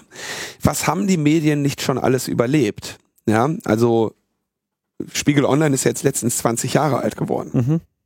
Das heißt, seit, seit 20 Jahren müssen sich Verlage mit der Existenz dieses Internets auseinandersetzen. Aber es war eine rein ökonomische Seit, Diskussion. Das war eine rein ökonomische Diskussion. So, dann gab es aber irgendwann so, weiß ich nicht, vor, wann war der, wann war Peak Blogging? Also als als alle am Bloggen waren, wahrscheinlich 2004 so vor. 2004 ging das los. Ja, 2004 ging das los. Dann sag ich mal so 2007, 2010 oder sowas war war Peak Blog so, dieser so, oh krass, ey, jeder kann bloggen, ne, so Wahnsinn, so und dann sind ja auch da entsprechende äh, journalistische Institutionen daraus hervorgegangen, wie zum Beispiel Netzpolitik.org, mhm. ähm, die, äh, die gezeigt haben, yo, es, du, das geht, ne? Du kannst hingehen, du kannst ein, ein investigatives äh, Redaktionsbüro aufbauen aus dem Nichts heraus, aus dem Nichts, so aus, aus Staub und Asche. Hm. Äh, gehst du hin äh, und WordPress so. Sagen wir aus Sternenstaub. Sternenstaub und WordPress. so, ne? Äh, aber dann haben die, dann war das auch irgendwann wieder so ein bisschen vorbei. Ne? Sie haben relativ viel überlebt und man konnte sich auch, man kann auch verstehen, dass die dann vielleicht irgendwann nach 20 Jahren da sitzen und sagen, naja, komm, äh, wir haben das alles äh, kommen und gehen sehen äh, jetzt werden wir auch noch äh, hier äh, Snapchat überleben oder sowas. Ja. Ne? Und jetzt hast du auf einmal so diese, diese Sinnkrise oder, oder die, die Rechtfertigungskrise äh, der Medien, die sie sich auch, also wir sollten das oder betonen das ja auch immer wieder, durchaus mit viel Mist selber eingebrockt haben. So die viele der Anschuldigungen und Beschwerden gegenüber äh, den Medien sind ja nicht unbedingt aus der Luft gegriffen. Da gab es äh, sehr häufig äh, komische Vorfälle. Und gleichzeitig aber äh, haben wir in Deutschland eben auch echt eine Medienlandschaft, die ich, äh, vielleicht fehlt da Leuten auch so ein bisschen die Erfahrung im Ausland. Ähm, um mal zu sehen, was man mit den, gerade mit den, mit den Staatsmedien, die wir hier äh, mit GEZ zwangsfinanzieren müssen, ne? was wir an den Journalisten teilweise haben, ja, bei allen Fehlern, die auch die immer mal wieder machen, äh, wie jeder andere Journalist auch, ja, ähm, ist es dann doch sehr, sehr interessant, was wir für eine äh, erstens seriöse äh, äh Medienlandschaft haben, äh, und zweitens diverse Medienlandschaft haben. Das hast du äh, insbesondere in den USA kaum, ja, dass du diese Diversität hast und diese Seriosität. Ähm, das wäre etwas, was ich mir echt wünschen würde, das in Deutschland zu bewahren und das haben wir in, das kann man noch ausbauen, ne? Will jetzt auch nicht sagen, hier bin ich, bin jetzt hier glücklich oder so, ne? Viel kann man noch viel mehr machen und viel besser machen, ähm, aber ähm, ich sag mal Breitbart und äh, sonstige äh, Ideen äh, aus der äh, Erwache-Fraktion äh, sind ja irgendwie wahrscheinlich auch nicht unbedingt der, der Weg, den, den wir jetzt als, als aufgeklärte Gesellschaft gehen müssen. Ja, Aber genau. Und das, genau. Und, ich glaube, das ist jetzt auch der Grund, warum es jetzt umschlägt. Ich denke, also mhm. es, ist, glaube ich, eine, eine, eine Gemengelage. Also erstmal, man, man kommt von dieser rein ökonomischen Debatte weg. Man redet jetzt nicht mehr über das Internet nur noch als irgendwie existenzgefährdende Bedrohung. Ähm, Wobei man auch sagen muss, bestimmte in den Medien und auch gerade von unserer Kulturlandschaft oft kritisierte Visionen äh, sind auch so eingetreten. Also ich erinnere mich gerade, was so diese Debattenkultur betrifft, wo wir wie sagen, ja, Twitter und toll und super und guck mal, wir reden alle miteinander. Da kam dann schon sehr früh dieses, da ist ja so viel Hass, da ist ja so viel mhm. äh, Diskurs. Diese Debatte wurde am Anfang bei den Medien geführt und von unserer Seite so nicht angenommen, sondern einfach als Verwischungstaktik und ihr schaut ja gar nicht hier auf die positiven Effekte und überhaupt, und das kann ja auch alles ganz toll sein, äh, beantwortet. Und tatsächlich, äh, und ich habe auch den Eindruck, dass diese ganze Hassnummer bei denen zu dem Zeitpunkt auch schon viel stärker sichtbar war. Ja. als, als, als wir durch unsere Blasen. Also es, ist so eine Mischgemengelage, aber ich glaube, dass es jetzt einfach spätestens mit den Ereignissen des letzten Jahres einfach so klar geworden ist, dass, dass man jetzt keine Zeit mehr zu verlieren hat und dass, dass eben nichts mehr gesetzt ist und es äh, sich sicherlich auch ähm, durch eine neue Generation, also frisch nachwachsender äh, Journalisten, äh, Aspiranten natürlich auch ganz anders darstellt. Die werden einfach auch gesehen haben, dass da jetzt einfach der Nachwuchs kommt und einfach Fragezeichen äh, im Gesicht hat und, und, und, und die Frage gestellt hat, ja, was ist denn hier euer Selbstverständnis? Könnt, könnt ihr das mal definieren? Ja, äh, wie immer. Ja, nee, wie immer geht nicht. Sondern jetzt, jetzt müssen wir das auch mal anders fassen. Und ich habe so den Eindruck, da, da klingelt's und da rasselt's und das ist im Prinzip auch eine Chance, um das mal ganz äh, optimistisch auszudrücken. Zu dieser Twitter-Geschichte, also über Twitter habe ich mir in, in den letzten Wochen irgendwie auch nochmal insbesondere Gedanken gemacht. Äh, also natürlich ist das einerseits eine, eine total geniale Sache, dass wir, dass man so, eine, wie man da kommunizieren kann, wie man da ähm, auch in Kontexte springen kann, äh, aber gleichzeitig ist es irgendwie, ähm, also für einen argumentativen Austausch äh, völlig ungeeignet, weil man da eben keine längeren Gedanken entfalten kann, sondern immer dieses pointierte, auf 140 Zeichen begrenzte äh, Hin- und Her-Ballern äh, hat. Was ähm, ich glaube, einen, einen reflektierten Diskurs ähm, wahrscheinlich mehr behindert, als es ihn auch auf an anderer Stelle befördert. Ja? Also so eine, ich habe da vor weiß ich nicht, vor wie viel, vor langer Zeit, äh, paar Vorträge zugehalten. Der eine war beim äh, Zündfunk Netzkongress, ähm, da weiß ich aber nicht mehr, welchen Titel der hatte. Und der andere war auch beim Easter Hack nochmal, Trolle werden Trollen. Wo ich mich so ein bisschen äh, quasi mich den Regeln der, der, der, der Twitter-Diskussion äh, humorvoll gewidmet habe. Und du siehst eigentlich nicht, dass die jetzt wirklich also auf Twitter werden jetzt nicht die großen neuen Ideen der Menschheit äh, geboren. Ne? Da wird, da bekämpfen sich dann doch eher äh, Interessengruppen. Da findet jetzt kein Austausch statt. Also diese diese Hippie-Hacker-Vision von, wenn wir erstmal lange genug miteinander geredet haben, erkennen wir das große gemeinsame Ziel. Die entfaltet sich jetzt bei Twitter nicht unbedingt. Ne? Also das, das muss man dann doch auch mal äh, zur Kenntnis nehmen.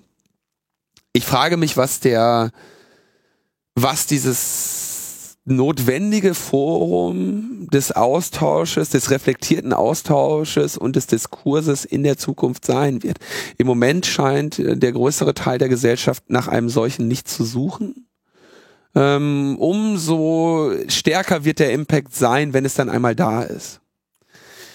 Also sicherlich gibt es, äh, gibt es Dinge, die du jetzt vielleicht gar nicht so auf dem Zeiger hast, wenn du das jetzt sagst. Ja, ich würde zum Beispiel mal die Wikipedia da äh, mit einbringen so äh, umstritten der Diskurs dort auch ist, ja, kann man jetzt auch nicht gerade sagen, dass das Produkt, was dort in den letzten zehn Jahren entstanden ist, ähm, vollkommen out of hand wäre, sondern auch dort gibt es einen Diskurs, der die Inhalte letzten Endes prägt. Ja, man kann sich gut vorstellen, wie in der heutigen Lage der Druck auch auf diese Community ist, dort eine andere Realität abzubilden.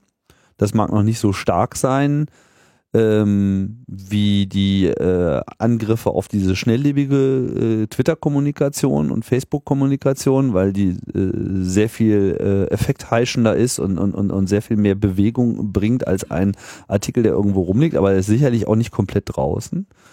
Sprich, dort bildet sich sicherlich ein Teil dessen ab, was in Zukunft vielleicht unter Umständen dieses Kommunikationsmedium der Welt sein könnte sicherlich nicht alles, vielleicht auch nur ein ganz kleiner Teil, aber denke ich, ist auf jeden Fall ein, ein, ein, äh, Experiment, ein interessanter Experimentierhof über das, wie, wie, wie geht man miteinander um, auch wie geht man nicht miteinander um, gar keine Frage.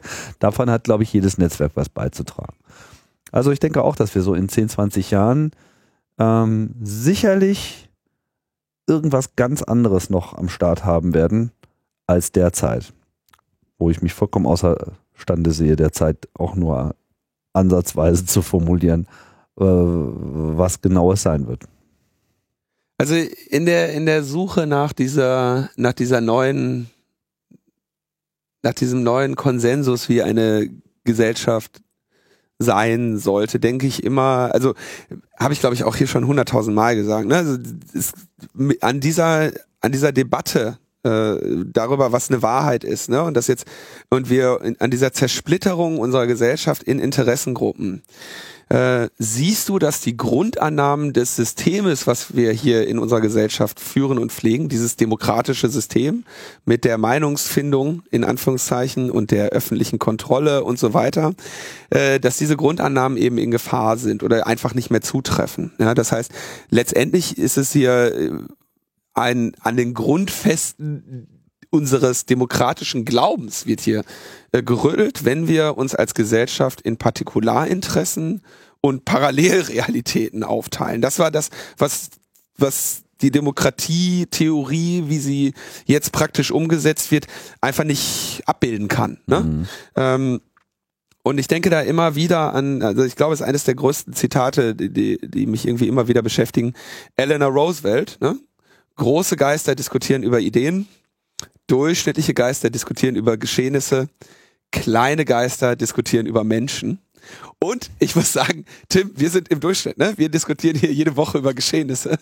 Aber ich hoffe, dass wir mit einfließen lassen, dass wir dahinter immer wieder eine größere Idee haben, wie wir uns die Gesellschaft vorstellen.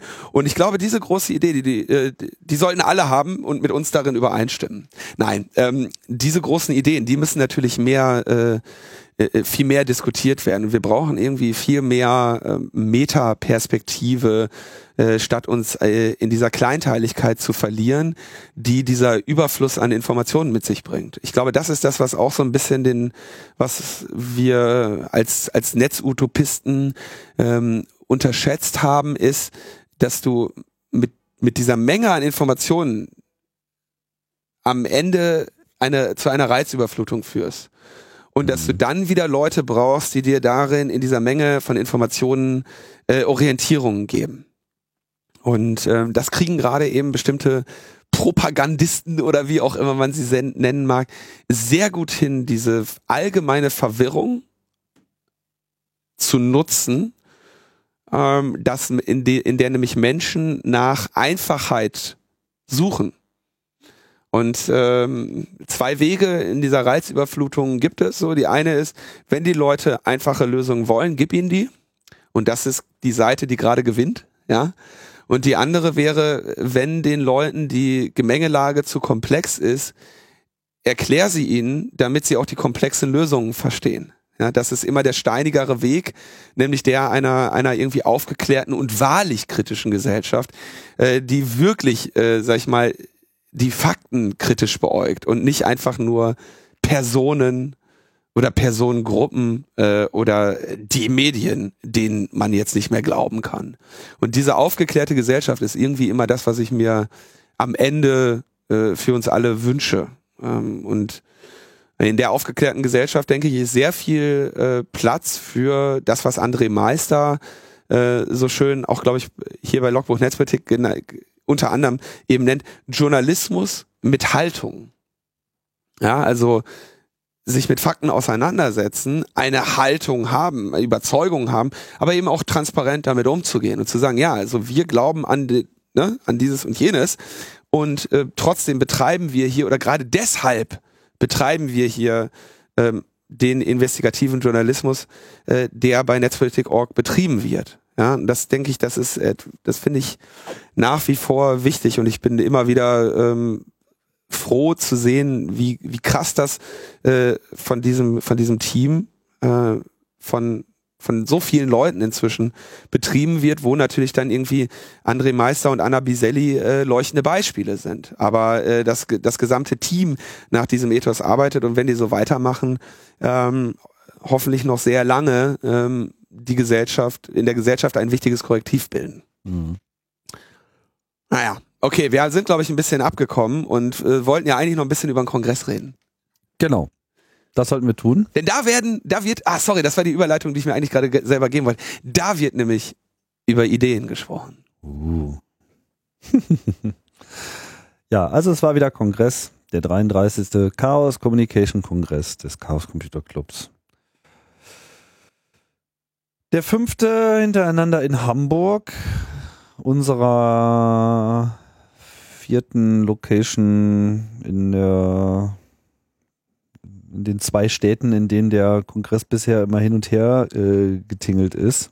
Wenn man mal von einer Zwischenlocation äh, absieht, die glaube ich jetzt nicht so eine Rolle spielt. Also genau genommen gab es insgesamt fünf Locations. Ja, und ich habe Schwierigkeiten, diesen Kongress zusammenzufassen, ganz ehrlich. Also es war auf jeden Fall eine gute, solide Veranstaltung, wo sehr viel sehr gut funktioniert hat.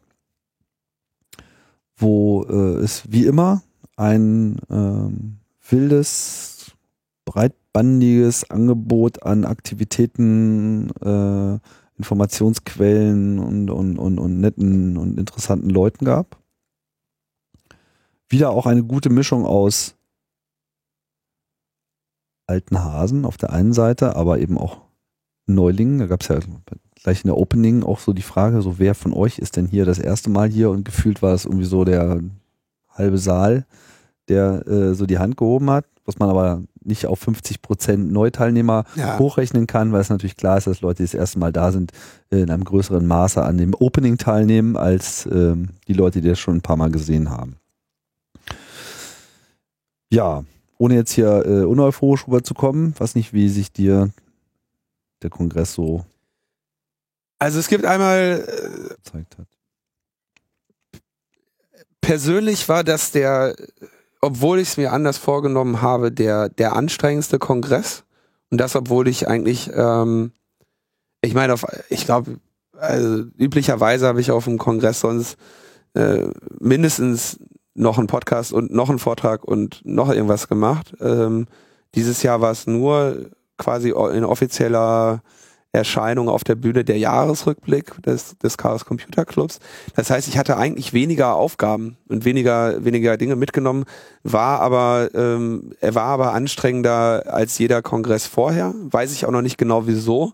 Ist aber auch jetzt nicht unbedingt das Leid, was es hier zu klagen gibt. Was mich ähm, interessiert oder was, was mich besonders freut, sind im Prinzip zwei Artikel, äh, die über diesen Kongress erschienen sind. Ähm, einmal von Barbara Wimmer in der Future Zone mit dem Titel Aus der Filterbubble des Raute 33C3 zurück in die Realität und einmal auf dem von mir sehr geschätzten Blog Hackaday, wo Elliot Williams ähm, einen großartigen Artikel 33C3 Works for Me äh, formuliert hat. Und beiden ist es gelungen, diese Veranstaltung in Worte zu fassen, was mir nämlich nicht mehr gelingt. Aber ich kann das, was da entsteht und was da gelebt wird, nicht wirklich mehr in Worte fassen. Das ist zu viel, ähm, das ist äh, zu überwältigend für mich, um da jetzt irgendwie das noch beschreiben zu können. Und die beiden haben das, äh, haben das geschafft und ich freue mich natürlich enorm über, äh, über diese Resonanz der, der, der Veranstaltung. Und da ist vieles, vieles Gutes und vieles Schönes geschehen. Und vor allem, wenn man da mal drauf blickt, ähm, da wurde ich von, von Journalisten auch vorher viel mehr drauf angesprochen und habe das nicht so klar gesehen, dass sich der Kongress natürlich so in den letzten fünf Jahren, also wenn man jetzt den, den letzten Kongress in, in Berlin nimmt, den 28C3 äh, und den mal jetzt so mit dem 31, 32, 33 C3 vergleicht, dass sich die Veranstaltung schon sehr stark gewandelt hat. Ja. Das ist eine, ähm, eine, eine sehr viel buntere, sehr viel offenere, ähm, sehr viel diversere Veranstaltung geworden. Und da gehen viele, viele Projekte ähm, Hand in Hand, die, die dazu geführt haben. Ich würde von, äh, ich würde vom Kongress 4.4 reden. Okay. Der Kongress 4.4. Also es gibt eine, es ist eine, eine Veranstaltung für eine sehr viel breitere Community geworden, in der es, glaube ich, großartig gelingt, viele verschiedene Interessen und äh, zu vereinen. Ja? Mit einer größeren politischen Perspektive vielleicht, mit einer breiteren politischen Perspektive. Ich fand das immer spannend. Ja, viele Leute haben mich dann gefragt, ja, der Kongress ist ja jetzt politisch geworden. Also, Freunde, ich bitte euch. Also das war schon immer eine, das war schon immer eine politische Veranstaltung. Ja. Ne? Und ähm, Wurde bloß nicht unbedingt in der Öffentlichkeit als solche wahrgenommen. ja, oder war vielleicht politisch zentrierter. Jetzt in diesem Jahr haben wir uns äh, in dem Programm viel mit mit ähm, dieser ganzen mit diesem Rechtsruck auseinandergesetzt und das haben Leute natürlich auch gemerkt, dass äh, dass das natürlich ein ein Fortschreiten in einen nicht klassischen Hackerbereich war, der da einen großen Teil der des oder einen einen signifikanten Teil des Programmes ausgemacht hat. Ähm, das ähm, haben die Leute bemerkt und auch sehr positiv aufgefasst. Ja? Ähm, insofern, ja, der, der Kongress ist, ja, ist irgendwie einmalig und äh, ein Wahnsinns-Event. Und was, was da entsteht, ich meine, du hast ja als, wenn, wenn du jetzt in die Organisation des Events eingebunden bist, dann weißt du natürlich, was im Programm sein wird. Ich habe ja, war ja an der Auswahl des Programmes beteiligt. Ähm, du weißt, wie, wie der gestalterisch äh, st stattfinden wird und du weißt auch vorher schon, welche Assemblies da sein werden. Mhm. Ähm, aber der Kongress ist irgendwie dann mehr als die Summe seiner Teile und das, was das, was das Event wirklich ausmacht, sind dann, ist dann eben das, was dort geschieht. Ähm, auf einer auf der menschlichen, zwischenmenschlichen Ebene. Also das, was die Freiwilligen dort leisten, was Menschen da für eine Begeisterung hinschleppen, was die Leute da einfach so als, als Seitending einfach mal zack hochploppen und für, für wunderbare Situationen schaffen und Gesprächssituationen und gemeinsame Situationen. Das ist das, was, was, ähm, was die Besucher und die Besuchenden also quasi gemeinsam dort herstellen und was diese Community da schafft. Und dafür kann der, kann der, kann der CCC als Orga immer nur den Nähr Nährboden bereitstellen. Du kannst natürlich planen, okay, wir haben eine schöne Party-Location, da wird im Zweifelsfall werden die Leute sich da gut vertragen und äh, zusammen feiern. Aber was äh, jetzt irgendwie auch so, keine Ahnung, ich kann das sagen, weil ich, weil ich, äh, weil ich das von vollständig von außen beobachte. Das Sendezentrum, ja, hier Tim, kann ich mal deine Leute loben. Ja, das ist ja auch irgendwie eine, eine Idee, die du irgendwie vor ein paar Jahren mal hattest. So, machen wir vielleicht mal ein Assembly. Inzwischen gibt's da irgendwie die Pod Podcast-Patinnen und das, das VOG ist mit dabei mit Livestreaming und Pipapo. Was, was da an von Freiwilligen für einen Enthusiasmus äh, zusammengetragen wird und in und vielen anderen Assemblies auch. Ähm, Chaos macht Schule mit dem Junghackertag. Äh, das sind so die Dinge, die, die mich dann irgendwie total faszinieren, begeistern, die für mich diese Veranstaltung ausmachen. Oder der großartige Kidspace in diesem Der Jahr. Kidspace, Wahnsinn. Ja, also, und das ist auch immer das Doofe, warum ich jetzt gar nicht anfangen will aufzuzählen, weil man, äh, weil es so viel da gibt und vieles von dem vielleicht, was ich gar nicht gesehen habe. Mhm. Ähm, das äh, haut mich echt regelmäßig aus den Latschen und ähm, ich bin jetzt auch wirklich gerade mal äh, wieder am Anfang so, dass ich mich jetzt wieder mal einer normalen geordneten Woche widmen kann, weil man das irgendwie auch erstmal ver verarbeiten muss alles. Ne? Das ist echt krass. Ja. Ja, ich dachte, du fragst jetzt mal nach, weil ich irgendwie gesagt habe, das ist für mich Kongress 4.4. Das war nämlich jetzt nicht nur irgendwie so dahergesagt. Nee, ich habe nur auf die Uhr geguckt und habe mir gedacht, scheiße, wenn der jetzt. Wenn wir das jetzt auch noch auffassen, dann Erzähl, wir das mach, Zeit. Nein, das ist spannend. Lass uns, lass uns auf, oh, lass uns auf den, lass uns in diese Richtung gehen, weil äh, wie geil der Kongress ist, haben, haben alle anderen vor uns auch schon gesagt. Wir sind ja spät dran. Ja, ja, genau. Und ich glaube, die Woche auch noch Freakshow, da müssen wir das ja auch noch oh irgendwie zusammenfassen, aber das wird ja dann eh nochmal ein anderer Blick äh, werden. Ne? Ähm, äh, ich weiß nicht, wie viel wir jetzt noch allgemein reden wollen oder zumindest noch mal ein paar. Kongress, äh, was war der Kongress 1.0? Der Kongress 1.0, ja okay, vielleicht dazu noch kurz. Also der, der Kongress 1.0 war natürlich ganz klar äh, im Eidelstädter Bürgerhaus, der Urkongress, der 84 äh, gestartet ist. Und der ist halt so in dieser Form im Prinzip bis 1997 so durchgelaufen. Also das war quasi äh, diese erste Iteration. Das war so ein reines Nerd-Treffen, extrem technikgeprägt, wenn auch eben auch immer auch schon politisch, ja, auf seine eigene Art und Weise. Muss man sich nur mal die Motti anschauen, der ersten Kongresse, Bürgernetze jetzt etc. Also da waren Forderungen am Start und so ist ja im Prinzip der ganze CCC gegründet worden. Äh, das hatte da schon immer seinen Raum. Das ist aber von der Öffentlichkeit so nicht wahrgenommen worden. Und der, der Wechsel nach Berlin, der erste ins Haus am Kölnischen Park, war für meinen Geschmack gleich aus dem Stand heraus im Prinzip eine 2-0, weil man überhaupt das allererste Mal äh, sich neue äh, Räumlichkeiten, äh, also in, es stimmt nicht ganz, es gab einen ersten Versuch in Berlin äh, Fuß zu fassen im Bikini-Haus. Das ist nicht so richtig auf Gegenliebe gestoßen. Das war auch kein optimaler äh, Ort. Aber das Haus am Kölnischen Park war definitiv der optimale Ort. Und da war es dann halt gleich neu. Und das war so ein bisschen das 2-0. Später kam es dann den, den Wechsel ins, ähm, ins BCC.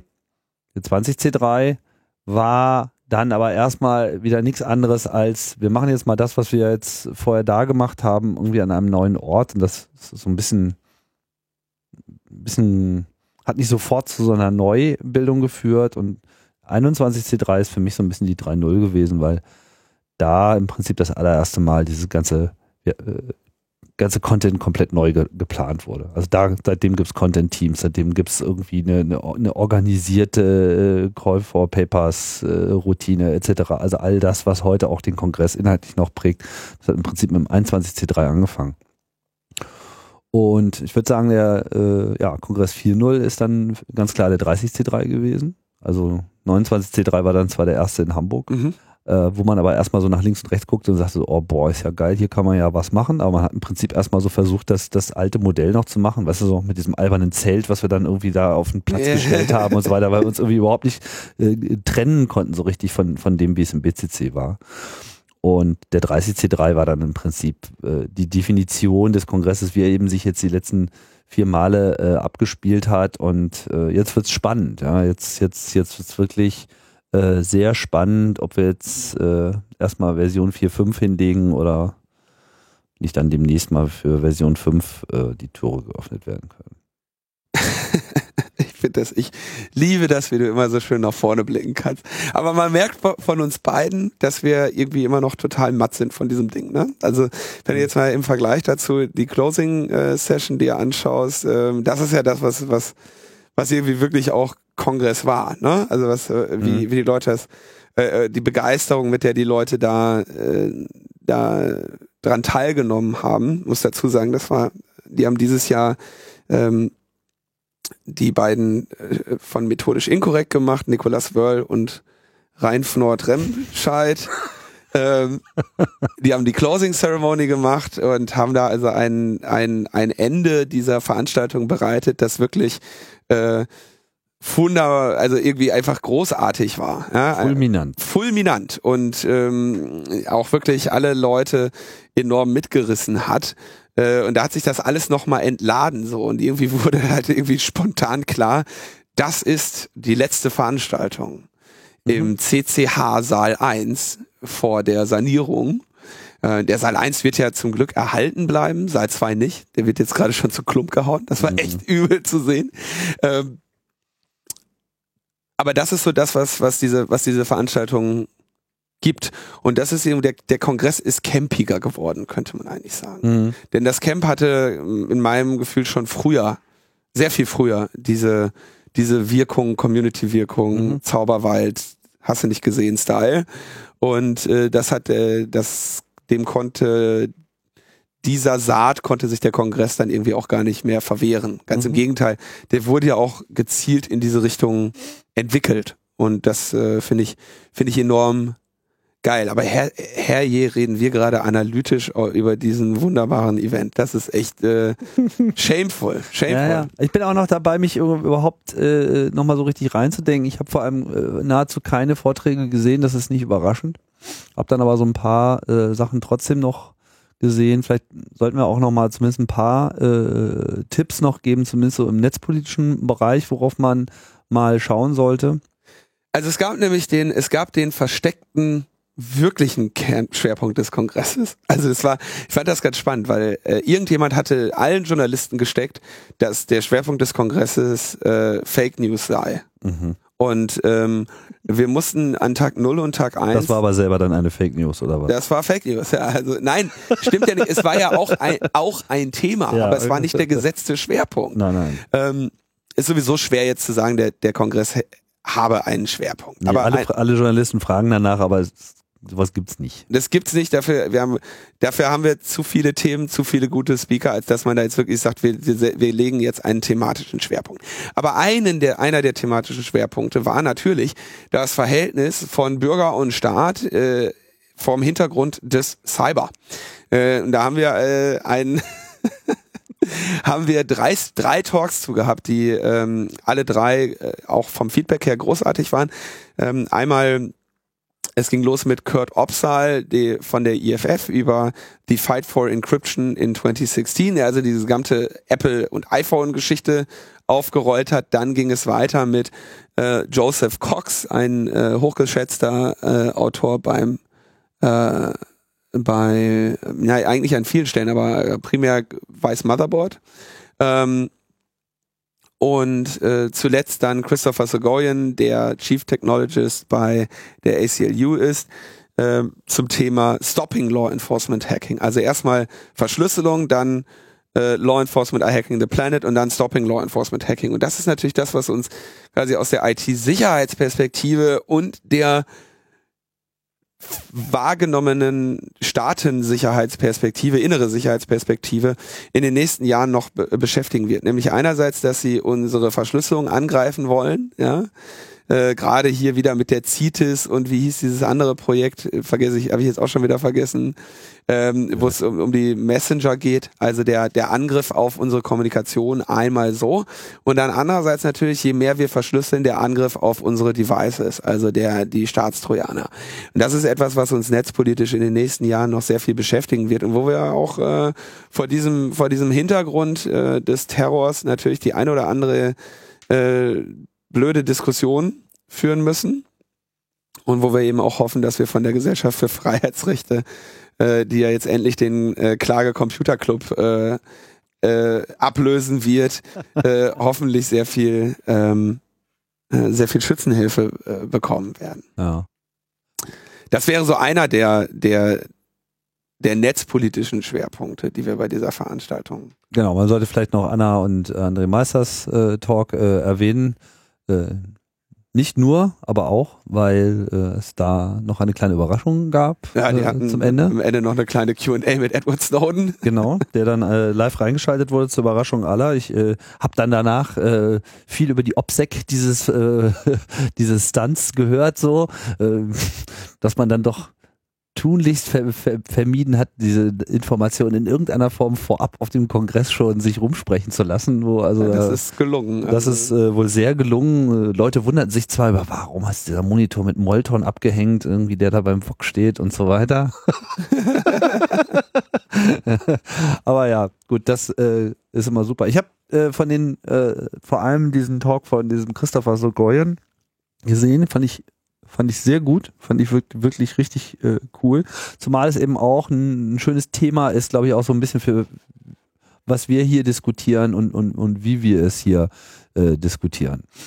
Ja, Chris ist Überzeugungstäter. Ne? Dummerweise wird er jetzt äh, sehr bald zur, ähm, ich glaube nächsten Monat sogar schon, von der öffentlichen Bildfläche verschwinden, weil er zumindest für ein Jahr ähm, in dem US-Senat als Fellow arbeiten wird. Mhm. Der wird äh, seine Position bei der ACLU räumen und eben von seiner ja doch sehr äh, starken öffentlichen Präsenz dann äh, zumindest für ein Jahr Abstand nehmen müssen und hofft, äh, dass er das äh, auch dauerhaft dann tatsächlich tun wird. Der möchte also jetzt in Von innen Zukunft aufräumen, äh, von vom, außen. von innen aufräumen. Ja. Ja. ja, das war ja auch so ein bisschen sein Thema, ne? dass, dass ähm, er meinte, äh, wenn, wenn wir diese Debatte, die wir auch hier führen, gewinnen wollen, dann müssen wir halt wegkommen, äh, die ganze Zeit immer nur diese Verteidigungsargumente äh, zu bringen, die von der Öffentlichkeit als, naja, ihr wollt ja nur die Pädophilen äh, in ihrer Tätigkeit unterstützen, interpretiert wird, was sicherlich äh, richtig ist und hat einfach eine ganze Reihe von Aspekten aufgebracht in der ganzen äh, Überwachung, Überwachungsdebatte, äh, wie man eben sehr viel mehr auf die Kollateralschäden äh, hinweist. Nicht? Also Aspekte wie, äh, dass die Geheimhaltung durch äh, Einsatz von so IMSI-Catchern etc. Äh, extrem zunimmt und, und dass wir es eben auf einmal mit Polizeisystemen zu tun haben, die sich gar nicht mehr erklären kann und ihre ganze Beweisführung gar nicht mehr darlegen kann, weil sie irgendwie Technologie benutzen, die so trickle-down-mäßig von den Geheimdiensten und vom Militär gekommen sind, etc. Ja, dass Fehler gemacht werden, dass man irgendwie, dass der dieses Treiben, das Vertrauen äh, untergräbt, etc. Dass Überwachung auch immer billiger wird und von daher eine ganz neue äh, Ökonomie äh, mit sich bringt haben wir ja hier auch die Diskussion mit Videoüberwachung in U-Bahnen und so weiter, ja, die auf einmal unglaublich äh, sinnvoll sein soll, äh, weil man ja vorher im Prinzip die ganzen Leute weggekürzt hat, die da immer rumstanden. Ja, und natürlich auch so die internationalen Auseinandersetzungen, die das Ganze zunehmendem Maße äh, mit sich bringt, ne, bis hin zu so einem Digital Security Divide, dass sich halt irgendwie nur Leute äh, mit mehr Geld eben auch äh, Technologie leisten können, die einen auch wirklich äh, schützt. Also das äh, auf jeden Fall schon mal in so einem Talk. Äh, ich habe jetzt schon wirklich einiges gesehen, habe im netzpolitischen Bereich noch nicht ganz so viel nachgeschaut wie in den anderen. Da werden wir dann sicherlich auch in den nächsten Wochen noch eine ganze Menge äh, Rückblicke, detaillierte Rückblicke bieten können. Ja, ansonsten äh, sehr beeindruckend irgendwie, was ist einfach die, der, der Beitrag der Besuchenden selber zu dieser Veranstaltung. Das möchte ich irgendwie an dieser Stelle nochmal sagen. Diese Tickets sind so spottenbillig für, für einen viertägigen Kongress, was man da geboten bekommt, weil die Leute da hingehen, das Ticket bezahlen und sich dann noch darum reißen, freiwillig Arbeiten bei diesem Kongress zu erledigen. Und ähm, das ist, äh, das kann man, glaube ich, nicht oft genug loben, was da getan wird, um diesen Kongress eben auch erschwinglich für alle zu halten. Muss man nur einfach auch beim Namen nennen. Ähm, man könnte das, könnte das sicherlich auch von bezahlten Kräften erledigen lassen und die Tickets zu normalen Kongresspreisen verkaufen. Würde genauso funktionieren, bin ich mir ganz sicher. Wäre aber eben asozial. Und äh, genau das ist das, was, was diese Community eben auch ausmacht, dass die Leute sich da, und zwar viele tausend Leute, sich da bis zur eigenen Erschöpfung äh, in diesem Event engagieren. Und das äh, kann man, glaube ich, nicht, nicht oft genug ähm, loben. Umso trauriger stimmt mich das persönlich dann, wenn mein kleiner, äh, bescheidener eigener Beitrag äh, zu, diesem, zu dieser Veranstaltung so langweilig ausfällt und so müde äh, wie der diesjährige Jahresrückblick. Da gelobe ich Besserung. Also wir waren einfach, glaube ich, alle drei total fertig. Ähm, ich danke mich bei dem trotzdem vollen Saal 1, der sich das durch, der sich das mit angehört hat. Aber ich äh, war, glaube ich, Nexus und Frank zumindest auch. Konstanze war, glaube ich, relativ fit aber äh, die wir drei anderen waren ähm, mal sehr müde und sehr erschöpft und ähm, entsprechend wenig Begeisterung konnten wir da äh, versprühen für für das, was wir im letzten Jahr äh, alles so als als Club getan haben. Und mein Tipp, äh, einen Tag früher und vielleicht eine halbe Stunde kürzer, das könnte schon helfen. Ja, also irgendwas werden wir uns da einfallen lassen müssen. Mhm. Ähm, ich bin da auf jeden Fall nicht glücklich mit, ähm, wie das gelaufen ist und äh, kann das eben nur damit entschuldigen, dass dieser Kongress einfach so zehrend ist und so fordernd von der, von dem, was wir da halt noch alles anderes machen. Äh, Pressebetreuung war in diesem Jahr natürlich auch irgendwie eine enorme Aufgabe. Alles keine Entschuldigung, allenfalls eine Erklärung. Äh, ich war nicht glücklich mit der mit der Performance und ähm, werde mir da überlegen, wie man das hinkriegt, dass das nächstes Jahr äh, wieder ein bisschen äh, mehr von der Begeisterung auch vermittelt, mit der wir die diese Veranstaltung hat und die wir ja auch in unserer in unserer Tätigkeit eigentlich haben. Das hat mich ein bisschen traurig gemacht, muss ich sagen. War ja, ich, ich war dann wiederum ganz zufrieden mit deiner äh, Interview-Performance, irgendwie, wie du dich da äh, teilweise auch live äh, vor Kameras äh, geschlagen hast. Da Tagesschau zum Beispiel fand ich einen sehr schönen Beitrag. Das äh, so sehr lobenswert. Ja, freut mich, vielen Dank. Ähm, mich hat ja ich, keiner äh, mehr zu irgendwas gefragt, bin ja überhaupt nicht mehr wichtig. Sei froh. Na, ich will das ja, Lied jetzt das. hier, ich will da jetzt kein Klagelied singen. Ich, ich vermisse das, das, jetzt auch nicht so sehr. Um nee, das ist, äh, äh das ist auch lächerlich, da jetzt irgendwie zu sagen, dass das, dass das ganz schön anstrengend ist. Äh, und es ist natürlich, wir freuen uns über das Medieninteresse an dieser Veranstaltung. Der, diese, die Außenwirkung ist, ist natürlich Teil des Teil des Masterplans, äh, den wir auf dem Weg zur Weltrevolution verfolgen. Und äh, deswegen ist das sehr, sehr toll, dass wir so viel äh, Medieninteresse für diese Themen da bekommen und ähm, sind natürlich auch erfreut, das bedienen zu können. Aber es sind eben auch einfach mal Unmengen an Medienengeln damit beschäftigt, Unmengen an, an Leuten, die da äh, Interviews geben. Das klingt jetzt irgendwie so, als hätte das alles ich gemacht. Das stimmt überhaupt nicht. Konstanze, Frank und Nexus waren mindestens mal ebenso ausgelastet. Das war wirklich ähm, äh, krass. Und ähm, das führt eben leider dann dazu, dass man eben bei so einer, äh, bei so einer, äh, bei so einem Jahresrückblick dann etwas ermattet da sitzt. Und das führt leider auch dazu, dass sich viele Leute, die mich dann mal angesprochen haben, äh, eben auch irgendwie nicht mit der gebotenen Freundlichkeit äh, und Zeit äh, äh, entgegentreten konnte. Und das, äh, das finde ich auch dann doch äh, bedauerlich. Also muss ich ehrlich sagen, war für mich war für mich schade, muss ich dran arbeiten, wie wir nächstes Jahr irgendwie so hinkriegen, dass das wieder ein bisschen äh, schöner wird für alle. Aber wir haben uns trotzdem immer beide gefreut, wenn irgendeiner mit einem Lochbuch der Politik-T-Shirt und Da habe ich mich sehr gefreut, da habe ich mich sehr gefreut und ich habe mich auch äh, über äh, verschiedene Geschenke gefreut, äh, die ich da bekommen habe. Ähm, das ging mit Süßigkeiten und Keksen, äh, die äh, eine sehr gute Wegzehrung waren bei den langen Tagen, los und endete mit einer mit einer Signalweste mit dem Aufdruck Freiwillige Cyberware, die ich jetzt bei, in den dunklen Jahren, ja in der dunklen Jahreszeit beim Fahrradfahren tragen kann. Und ich mir graust es schon so ein bisschen vor der Dankesliste, die ich jetzt kurz verlesen werde, weil ich wahrscheinlich irgendjemanden darauf vergessen habe und ich bitte diese Personen oder Personen nicht beleidigt zu sein, sondern äh, Verständnis zu haben, dass ich da ein bisschen äh, nachlässig war und mir einfach eine kurze Nachricht zukommen zu lassen, damit ich das nachholen kann. Und deswegen geht der Dank an Andreas, Arne, Benedikt, Christian, Daniel, Florian, Hagen, Heiko, Christopher, Henning, Jan, Kai, Kilian, Matthias, Max, Peter, Ralf, Simon, Thomas und Tore und ähm, ich weiß, dass ich den Namen der Person, die mir die freiwillige Cyberware-Weste äh, geschenkt hat, nicht dabei habe. Und äh, bei der bedanke ich mich auch nochmal ganz herzlich. Ach so, und weißt du, wo ich mich auch bei bedanken möchte? Ja. Ähm, ich weiß gar nicht, doch, bei Tees. Weil ähm, ich habe vor, als die, als dieses, als diese Cyberware-Geschichte kam, habe ich äh, mal so zehn Minuten das Bundeswehr-Logo genommen und habe drunter geschrieben, äh, Cyberware, äh, wir dienen äh, Neuland oder wir dienen freiwillig.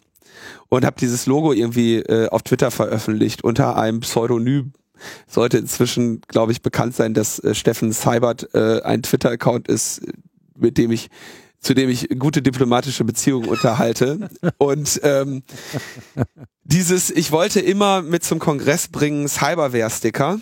Und äh, habe das dann irgendwie nicht mehr hinbekommen. Und weil dann musste man das Logo nochmal vektorisieren. Und ich bin kein gut bin nicht gut darin. Und äh, es gab aber beim beim ähm, beim 33C3 dann genau dieses Logo mit genau diesen Stickern. Und ich war äh, enorm äh, geflasht, das zu sehen, dass das, dass das einfach geschehen ist. Ähm, dass mein Urheberrecht mit Füßen getreten wurde und äh, und dass da und dann da diese Sticker vor Ort waren, das hat das hat mich dann doch. Das sind so diese kleinen Momente, ne, von denen jeder Hunderte mit von diesem Kongress nach Hause nimmt, wo man irgendwie denkt so, oh krass, das haben die echt durchgezogen, das haben die echt gemacht und äh, davon gibt's so viele. Vielleicht äh, redet ihr da einfach in der Freakshow drüber, weil uns ist leider die Zeit ausgegangen und ich muss jetzt los. Genau. Wir vertagen äh, das weitere Unterhalten über den 33C3, wenn wir auch noch mehr Talks äh, nachgeschaut haben und äh, vielleicht auch da nochmal inhaltlich ein bisschen, bisschen, mehr drauf eingehen können. Äh, auf nächste Woche. So machen wir das. Genau, und äh, werden jetzt mal wieder versuchen, hier auf unser 40-Sendungsminimum äh, zu kommen, indem wir uns hier wöchentlich zusammensetzen und Logbuch Netzpolitik machen. Drei Podcasts in einem. Ja, Buch Netzpolitik 4.5. Bis dann. Bis dann.